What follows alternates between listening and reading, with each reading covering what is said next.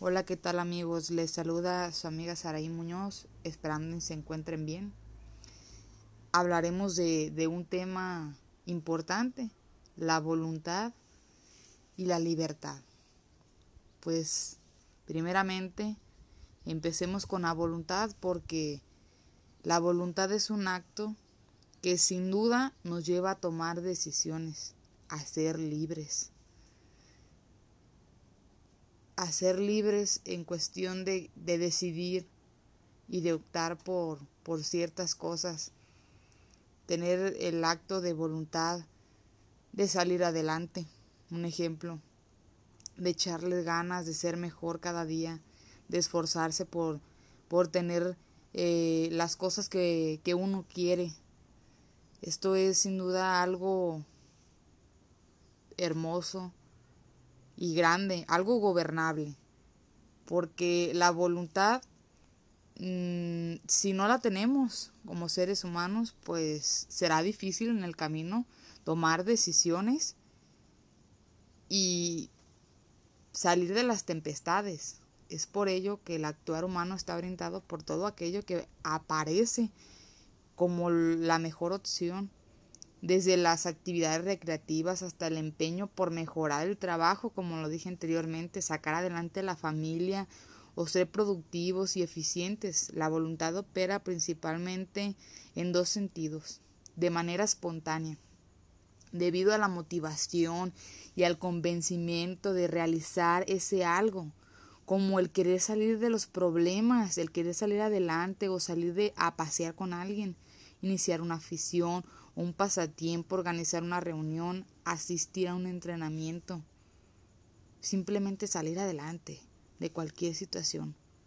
Ahora la segunda forma, consciente debido al esfuerzo y obligación de realizar determinadas cosas, terminar un informe a pesar del cansancio, estudiar una materia que no me gusta, presentar dificultades, recoger las cosas que están fuera de su lugar, levantarse a pesar del sueño que se tiene.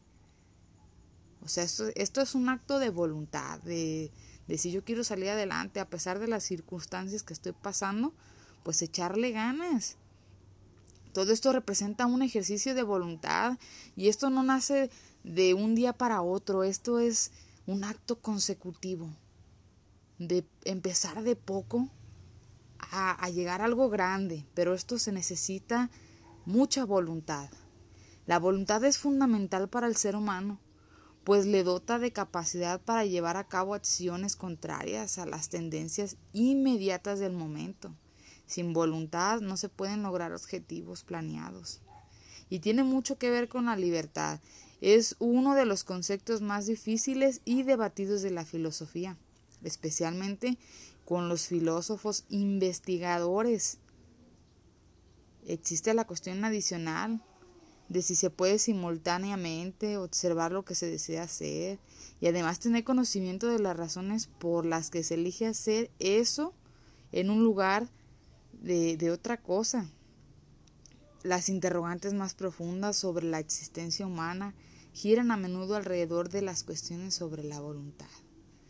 Pero pues sin voluntad no hay libertad, porque todo lo que queramos hacer, conlleva un acto como, como lo he estado repitiendo continuamente, de voluntad para salir adelante en la vida y en todas las cuestiones que, que tengamos.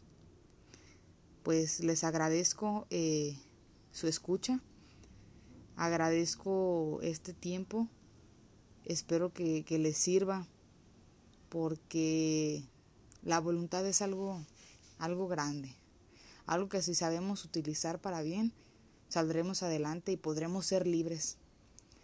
En un acto de voluntad somos libres. Gracias.